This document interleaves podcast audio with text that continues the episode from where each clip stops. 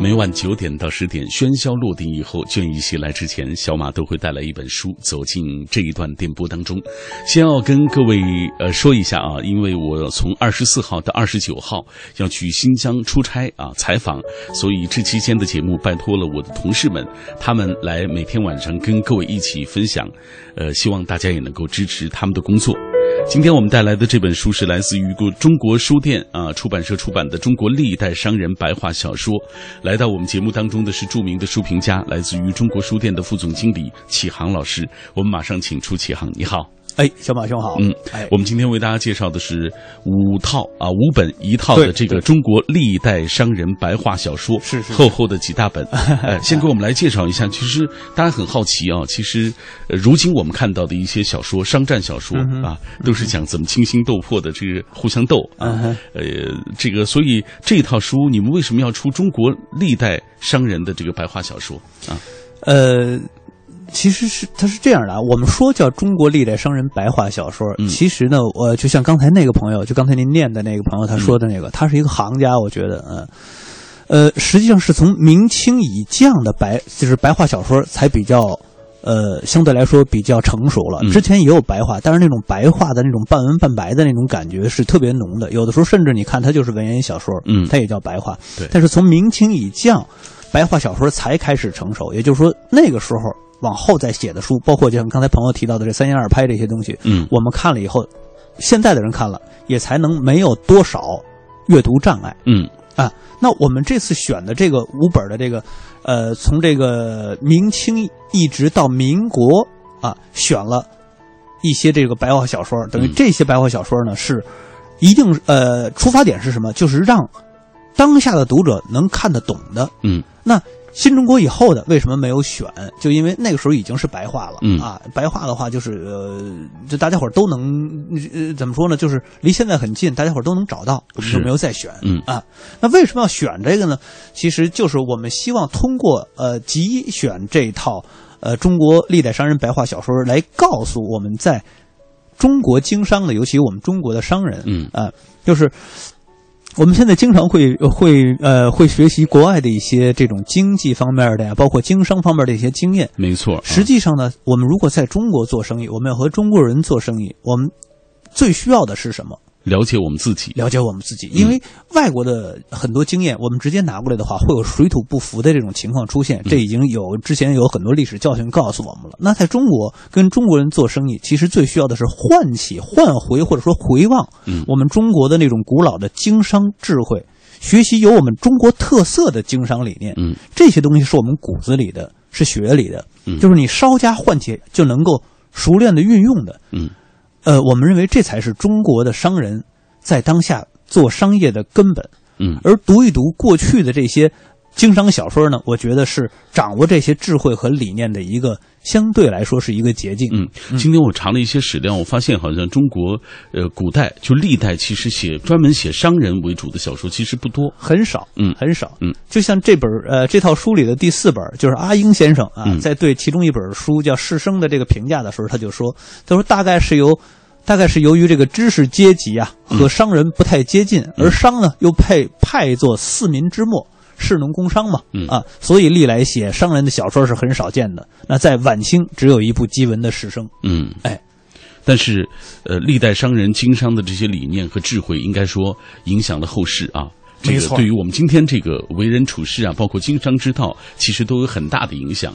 就像所以嗯嗯我们要选择这样几本书。对对对，就像嗯王石在哈佛当访问学者的时候，嗯他回来，然后呃，在王丽芬老师那儿，然后给他优米网上给他做采访啊，嗯出了本书，在上面他就说到说，呃，他在哈佛研究的是这个商业伦理嘛。什么叫商业伦理呢？其实就是一个呃，我们所谓的现在的诚信体系。嗯那他又说，我们中国，呃，我们中国这种诚信体系，我们是建立在什么之上的呢？就是我们是一个五千年的农耕文明的国家。嗯那文农耕文明讲的是什么？讲的是地缘关系和血缘关系，也就是说，你是你是我的，我们是一个村的，我们是一个地方的，或者嗯我们是邻居，或者血缘，我们是兄弟，我们是姐妹，这样的，那这种诚信体相对来说是比较稳固的。嗯那之外的就不是那么牢固了没错。啊。好，品味书香，我们今天带来的这一套书是中国历代商人白话小说五册一套。以下我们透过一个短片来了解一下这五册的相关情况。读中国历代商人白话小说，学具有中国特色的经商谋略、理财技巧、做人之道。第一册《巨富》，是自三言二拍中精心选取的最经典的经商故事。第二册《绝宝》，是自明清九部小说中选取的记载古人营商之法和经营技巧的小说。第三册《胡雪岩外传》，再现红顶富商的奢华生活、发财秘诀，堪称晚清商场厚黑学。第四册《士生》，讲述生意历史，毕现商人群像，阿英先生曾给予极高评价。第五册《交易所现形记》。是第一部中国现代金融业小说。刚刚透过这个短片，已经对这五册一套的中国历代商人白话小说有了一个大概的了解。启航老师，我们继续请出您，给我们来介绍一下。刚刚我们了解了这五本书大概是什么名字 啊？但是实际上这五本书其实也是你们从这么多。书当中挑选出来的，对对对，来给大家讲一讲他们分别的这个特色。好好好啊，这个就像刚才那个朋友，我觉得为什么我说那位朋友啊是行家呢？就是他他一说，他直接就说到了三言二拍。对我们第一册《巨富》，恰巧就是第一册这个《巨富》，恰巧就是从三言二拍里集出来的，一共是三言二拍里集出来十一个经商的短故事。嗯啊，那呃三言二拍，我们知道我们要看这个这个这个传统的那个版本的话啊，三言二拍一共是五种书嘛。嗯啊。五种书，每本每种是两三册的话，你想这差不多应该就十册左右，或者十多册了。嗯，那在这十多册，您要想说找到这种经商故事的话，可能您您要去通读，嗯，把它找出来。但是这这次呢，我们等于用这一册，就巨富这第一册，我们把它把。三二拍里的这些呃这些经商故事都给敛进来了，但是也有选择，比如刚才那个朋友提到的卖油郎独占花魁，他那个卖油郎那个，我们觉得就是他的他在经商方面的那个呢，那个那种这种描述啊，在场景描述可能有，但经商的理念或者所能够借鉴到的一些经验方面，它不多，那我们就没有选它。嗯嗯。好，呃，也就是说，这十一个这个所谓十一个片段，对对对，或者是最这个经商发家的这十一个故事啊，他们当中有各种各样的这个所谓类型，没错没错，有暴富型的，对对对，也有这个诚信买卖的这种，啊。是是是。啊。那第二册呢，呃，叫绝宝，当然这个这个名字都是我们从这个书里小说里头我们摘出来的名字，因为如果我们还用那种。呃，传统小说那种章回小说，它的那种对仗的，我们弄起一个很长的名字也不太容易记。是，啊，那我们就给它掐出来这个这个这个一个名字放在这儿了啊。那这个绝宝呢，是我们从明清一共九部小说里集出来的十四个十四个经商短故事。嗯，明清九部小说像什么呢？像比如赵氏碑是我们还赵氏碑八洞天可能还是我们比较熟的，还有什么十点头啊、连城壁啊、醉醉醒时啊等等这些。对。呃，这些小说呢，有的是能够见到，有的是不常见的。就刚才我说这九部小说里啊，那这个实际上我跟我在集这套书的时候，我跟一些朋友聊天，就读书的朋友聊天，他们有的说，哎，这个没听说过。嗯，也就是说，真正我们这个九部小说，实际上如果您要找到的话，可能都不太容易。其实我听了听到这儿，我是觉得这工作量特别大。呃，做了几年啊？哦，做了几年，做了几年。对对对啊，因为因为呃，一个是你要把这些东西找到。呃，其次呢，还要把它重新的剧斗，然后按照现在的这个人的阅读习惯，把它重新来给分段。嗯，因为有的时候，比如说之前我们看到的一些啊，或者是它是剧斗的，我们认为有待商榷啊，或者它的那个分段分的特别的比较长，以前无所谓啊，但是现在的话呢。你为了适合当下人的这种阅读习惯，你可能就分的不能那么长了，相对来就比较短一点才行啊。嗯嗯，好，这是第二本，第二本叫做《绝宝》，对。啊，选择了九部明清小说啊，十四个故事，十四个故事啊，十点头、赵氏碑啊、八洞天、连城壁等等对对对对。啊。嗯，那除了这两本是选的短篇小说之外，那剩下那三本呢？第三本就是一个第三本里只有两个故事，一个是《胡雪岩外传》，一个是《发财秘诀》。《胡雪岩外传》呢？为什么选会选这个？就是我们选这个，是因为它不是讲经商的。嗯，你看，全是经商故事，但是为什么到这不是讲经商的？就是因为之前出版过的讲胡雪岩经商的小说太多了，比如像高阳先生的也好像，哎呀，那个时候什么我忘了啊。那我们为什么会选他的这种生活史？是因为我们觉得他的生活，他的那段时间，就这个小说里描述的那段时间，可以让读者见到胡雪岩盛极而衰的那个隐忧。嗯那对于当下的经商者、成功者，不管是哪个行业的，我觉得读一读这篇小说，他都能读出一些警示来。嗯，哎因为今天我也读了这个大致的一个故事，我了解到这个，这就是写《胡雪岩传》的这个啊外传的这个作者陈蝶仙，他是他们家就等于有点亲戚关系，所以他经常去他们家那个支援，所以就了解到这个所以胡雪岩这个生活的这个 经历啊。马马兄功课做的很足啊。然后这个第三册里还有一个呢，叫《发财秘诀》。嗯，很多人一看这个《发财秘诀》，第一反应说怎么起这么俗的一个名儿？对但实际上呢，如果我告诉您这个书的这本这篇小说的作者是谁，可能您就另当别论了。嗯他的作者叫吴沃尧，嗯另外一个名字叫吴简仁，哦就是写《二十年目睹之怪现状》的那位，那个就是一个讽刺小说。嗯那《发财秘诀》既然能够起到发财秘诀，它一定是一个讽刺小说。这是我觉得是个商场厚黑学的这对啊个鼻祖啊。对，他就把这个东西，他就把当年办封建、办殖民那个时候的啊，嗯。这个这个买办阶级的一些嘴脸，他都给你勾勒出来了。嗯。而且就是有一些不但是买办，就是他刚开始的时候是从一个小商人开始写起，对，小商人他偶然发家了，嗯。偶然发家以后，然后他会去跟那些买办阶级先沟通，包括里边还有如何学英语啊，然后怎么去跟人做生意啊，这种。有的时候你就会看，哎呀，太后悔了，太、太，就是那个时候太暗了，太阴暗了。对但是它里边呢也会有一些诚实赚钱的这种、这种、这种故事。嗯我们下半时段我觉得我会给大家介绍这个，嗯，好，那我们接下来再介绍第四册吧，就是士生。第四册《士生》是我个人最喜欢读的，嗯为什么呢？就是因为它描绘了晚清时期各种各样的商人行为。嗯我们可以说就是，呃，现在我们能想到的一些商人的类型，你在这本《士生》里好像都能够找到，嗯啊、都能找到。所以我们当时在给这个书做这个副标题的时候，我们会给写取了一个叫“生意历史”、嗯。商人群像，嗯。因为你都能看到，就是商人这个商业这个业态当中各种不同的商人的形象都对有。对，他们的样貌在书里都能看到，所以就是刚才我提到，就是文学史家，包括文学评论家阿英先生对他的评价很高嘛，嗯。就说历来写商人的书是很少的，那在晚清只有一部基文的《士生》，嗯。这个书在市面上特别少见。我还自诩是一个，呃，读书读的不少的人人，但是这本书之前我是真的没读过，嗯我是真的。然后我读下来之后，我觉得趣味 兴趣盎然的。哎，值得大家好好读一读。再来讲一讲第五册。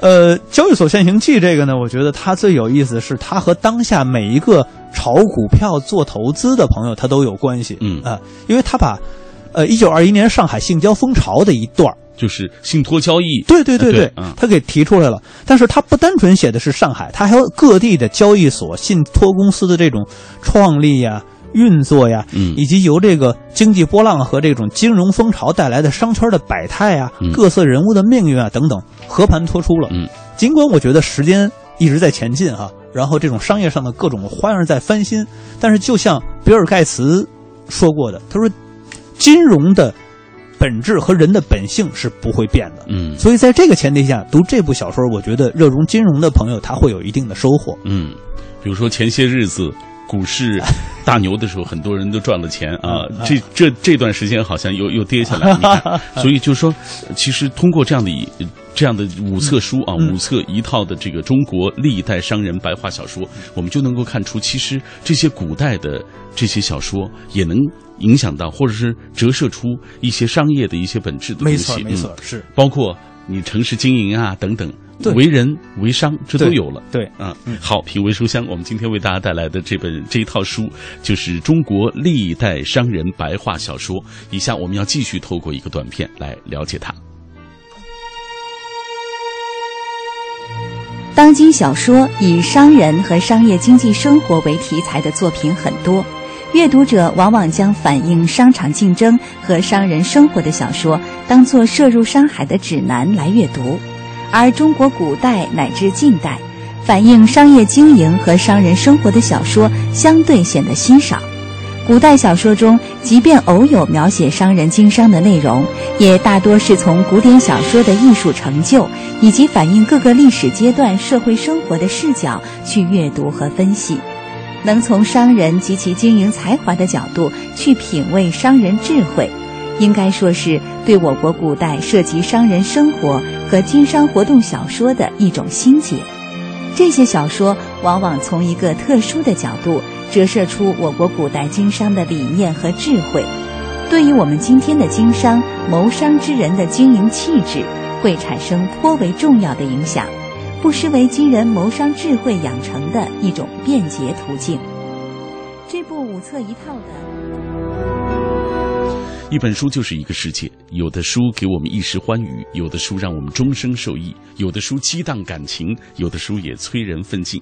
所以，不管哪一本书读到最后啊，总有这样或者那样的一份获得，或者是涵养知识，或者是跃动情怀。我是小马，每天晚上九点到十点，我都会在这里跟各位分享一本好书。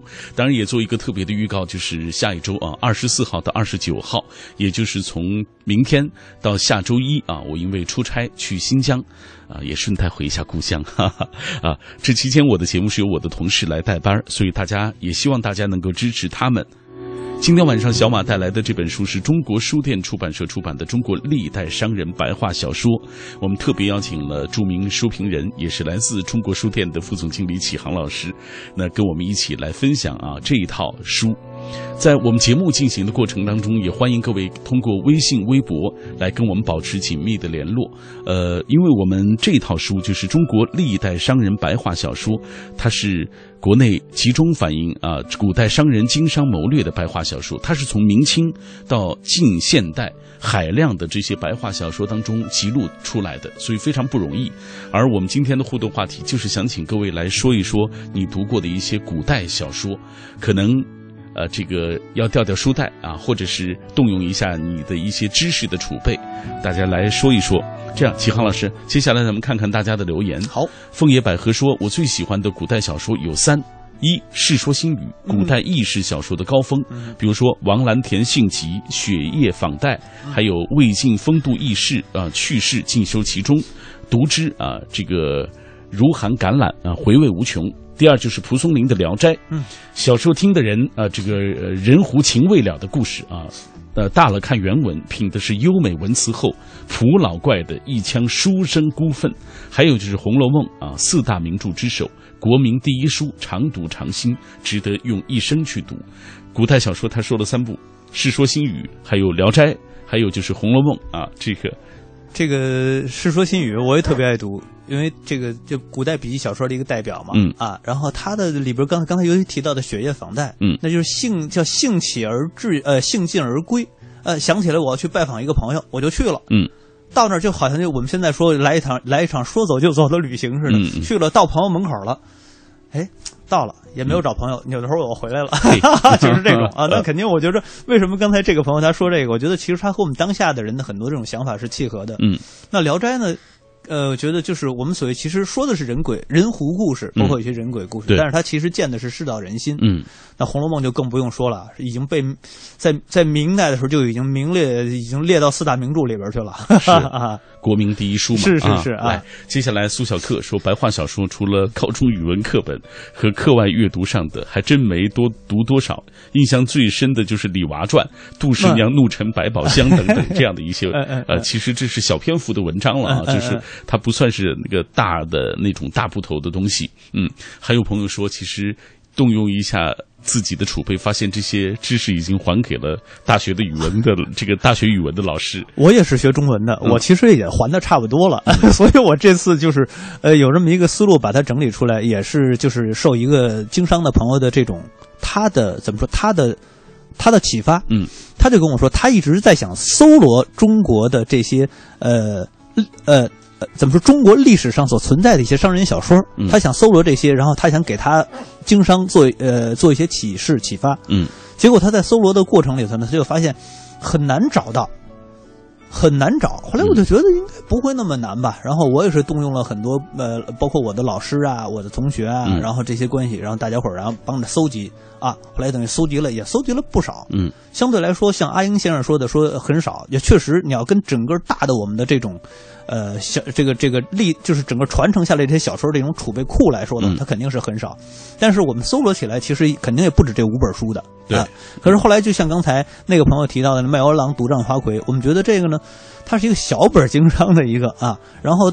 而且它里边所涉及到的这种经商的技巧啊、理念啊、嗯理念、谋略嗯不太不太多。所以它不足以就是能够称得起是一个呃属于商业的小说啊。对对对，所以后来我们就把像这种我们就割爱了。嗯嗯嗯。呃，刚刚在微信平台当中也有朋友问到，就他听了你的介绍之后，发现这本书这个工程非常的浩大。比如说，你从巨富是从三言二拍当中对是呃找到的，呃，然后绝宝你又是从其他的渠道找找到，哎，所以说其实这是从这个明清到现代海量的这个白话小说中找到的。而你刚才又提到，就是实际上历来写商人的小说很少见，它都是散见在其他的一些文字当中啊。这个过程给大家讲一讲，持续你说有五年的时间。呃，前前后后收集肯定是，因为从我跟那个听那个朋友说完之后，我起意开始动这个念头来做这个东西。之前我先从朋友把他收集到的一些东西拿到，嗯，但是就是他最他的一些东西更多是早期的，呃，早期的像这个就是这个这个我所谓那种呃也叫白话小说，但是太偏文言的白话了啊。那种后来我觉得这个当下人读起来他会有阅读障碍，嗯，那读着像刘兰刘翔跨栏似的啊，老是蹦一下蹦一下的，我觉得那种阅读快感体验不太好，嗯，所以我先把它放下了，然后陆续然后找我的老师，然后找我的同学，就是你们知道什么，你们帮我提供一些东西，嗯，你们帮我提供一些线索，我再去找，慢慢慢慢慢慢慢慢搜罗，搜罗完之后，然后请一个朋友啊，就是这个这个这个就是这部集传的这个啊许源啊，请许环啊，请他来。他来帮助整个的做一个，呃，整理，包括比如说重新再剧斗啊，把这种呃里边有这种呃一体字啊、通假字啊啊，然后给改过来啊啊，包括呃重新分段啊等等，整个给做了一个整理。嗯，呃，整理之后到我们出版社，其实我们出版社的我们的编辑基本上全是历史和文学专业的。嗯，那编辑也会提出意见来，然后再重新再规整。所以前前后后差不多五年的时间。嗯，呃，我翻了一下，你这五册一套啊，整本整套书下来一千多页。呃，对，一千多页。哎，但是我觉得就是实际上读读起来没有太多的这种阅读的障碍。呃，对，因为它毕竟是白话小说。你就想，我们四大名著就等于从明代开始定下来的嘛。是四大名著，你要能读得懂，没有问题的话，那这五这五册书肯定没有问题。这样，启航老师，接下来咱们给大家讲讲书里的故事。好好好，从每一册当中选择一个故事，咱们给大家讲一讲，好不好？呃，是这样，那个小马兄，就像他这个第四本《世生》和第五本这个《交易所现行记》，因为它是都是长篇，两个长篇，不太容易选里边的片段。我呢是从其中两本，一本是这个呃第二本啊一呃对一一本从《绝宝》里头，我选了几个故事，就比较短的，相对还有一个是《胡雪岩外传》这里头，我选了几个短的故事，我来给大家说一说。好的，好的，好的。那咱们先从这个《绝宝》当中来说起。好，呃，我是边说，其实就把这个我不能纯念，因为我一念的话，我觉得就是因为读起来的话，可能还会有那种文言文言感觉。虽然是白话小说，我还是给翻译过来。嗯。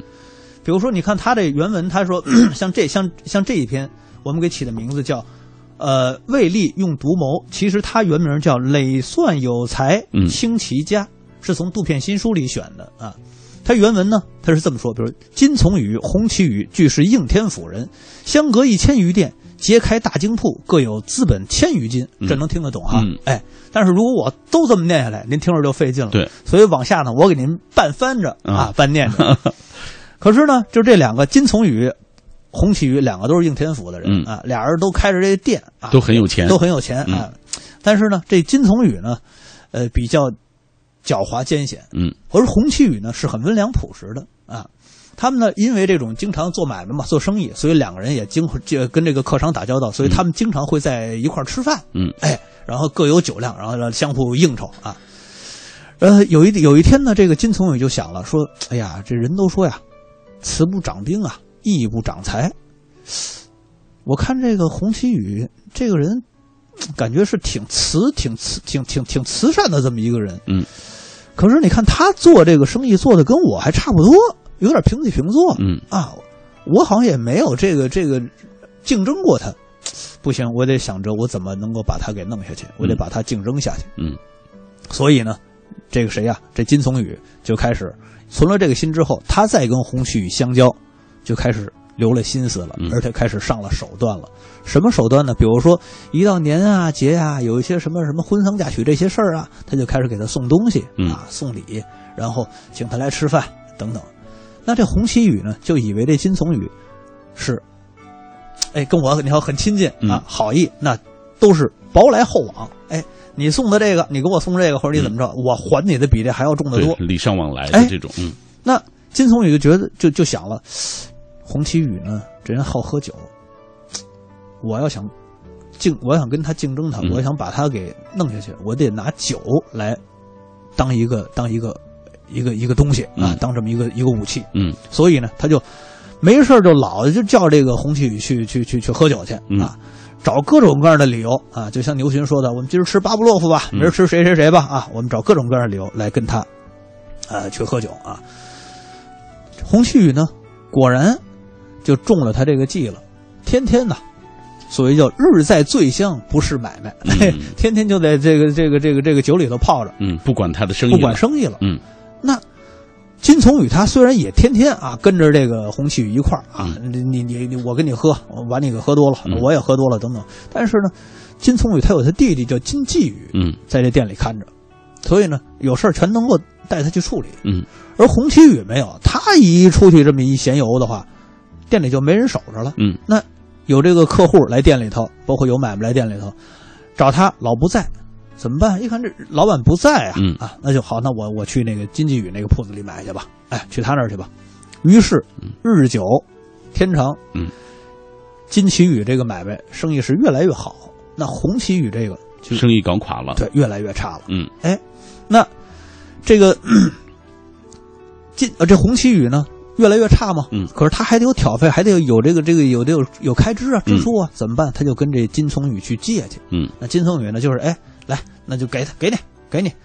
可是呢，他给他的时候，他借他的时候就不一样了。嗯。比如说我跟他这个红红旗宇跟他借一两，借十两，嗯。可能他就给他七八两，因为那个时候呢，他是等于属于称这个东西吧，嗯。银子几两几两称这个东西。哎，他说我跟你借十两银子，他可能给的是七八两的银子，哎，所以呢，而且还让他写这个借条借据，嗯名字名义上就说哎，咱得记账啊，哎，就这样过了四五年，再一看这个洪七宇啊，就欠这个金从宇差不多欠了六百两了。嗯这个老金就派他弟弟去说：“你去给我把这账要回来。嗯”洪启宇一看过来要账来了啊，那就赶快从别的地儿借了二百两就还了。嗯哎可是，一还完之后一看呢，还剩四百多两。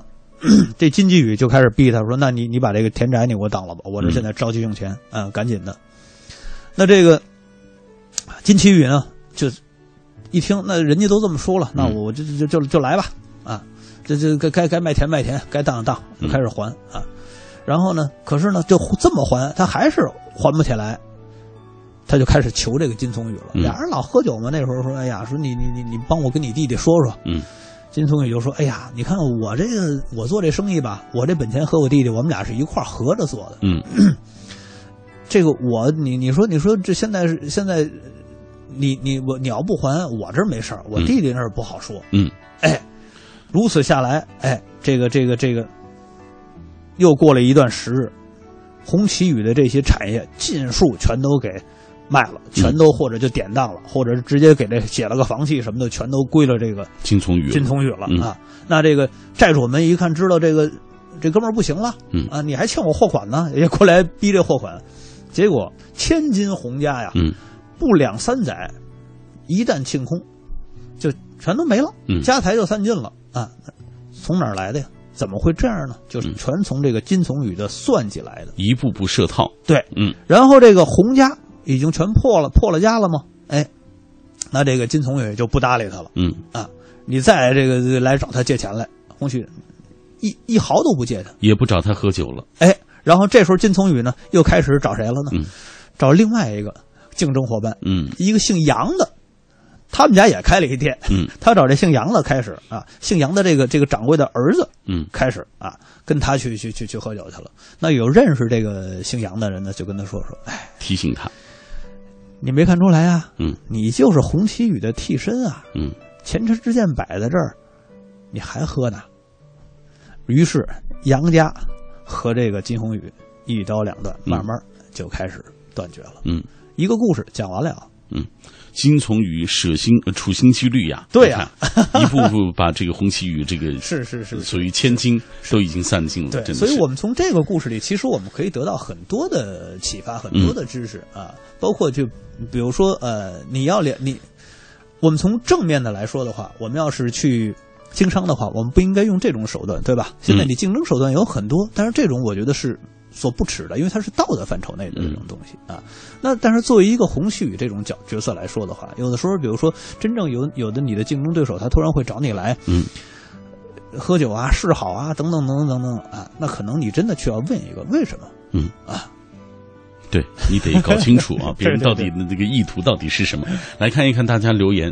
京城文人他说，古代小说如汗牛充栋，在今天这样一个高效率时代，大多数人读不过来，更没有精力去找商业专项，所以这套书应该说非常难得。它是把很多小说中的精华都摘出来，浓缩而成，不但可以作为文学欣赏，更适合商业人士和正在创业的人士汲取智慧，特别符合互联网加如今这样的一个理念。哎呦，谢谢谢京城文人老兄啊，京城文人也是一个著名的作家啊，是吧？这个这个，谢谢谢谢，这说的特别好，我觉是得完全说到了就是我们策划这套书的这个这个关节点上了。没错啊没错啊好评微书香，我们今天为大家带来的是中国历代商人白话小说。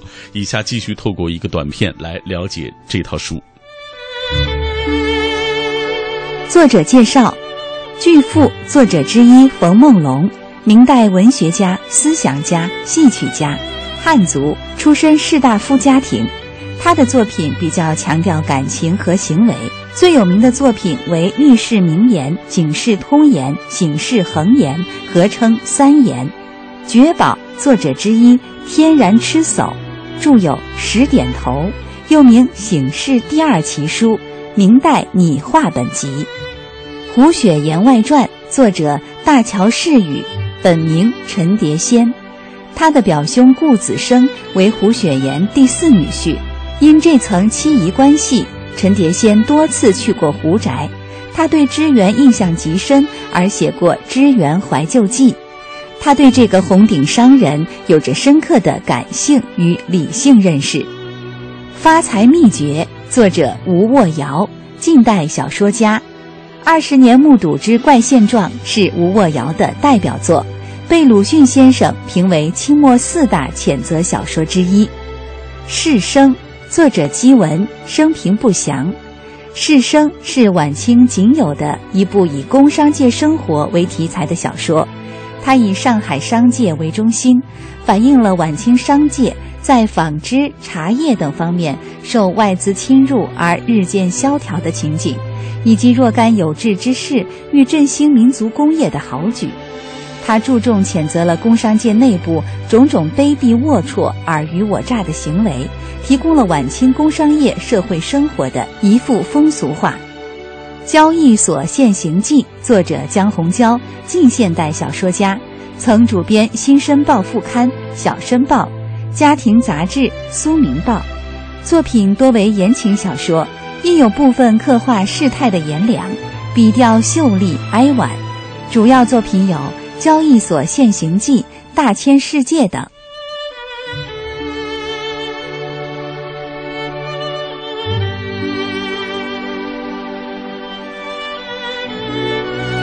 刚刚我们透过这个短片进一步了解了这本书啊，这一套书《中国历代商人白话小说》。那在节目进行的过程当中，很多朋友也在跟我们保持紧密的联络，大家也在分享他们读过的一些古代小说。这样，稍后我们会继续来读一读大家留言，用几分钟的时间，咱们再读一个小故事。好，我给大家读一个半翻半读吧。嗯发财秘诀》里的一段，就刚才我们提到诚实的人怎么赚钱的事儿。嗯呃，一个人就跟另外一个人说说，你知道有一个钱昌的老班儿，他是靠老实发财的吗？嗯，听的人就说不信啊，天下还有靠老实发财的吗？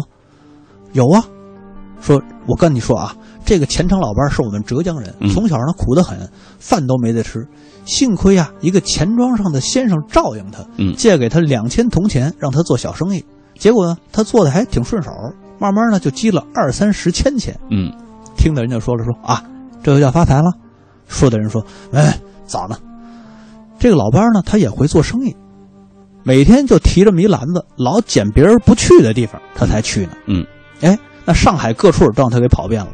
后来呢，他忽然就想到，哎，我可以做船上的生意啊。他就雇了一个小船，带了些洋肥皂啊、小手巾啊、吕宋烟之类的，就摇到了吴淞口，嗯，跑到了外国兵船上或者这个外国公司的船上去卖去。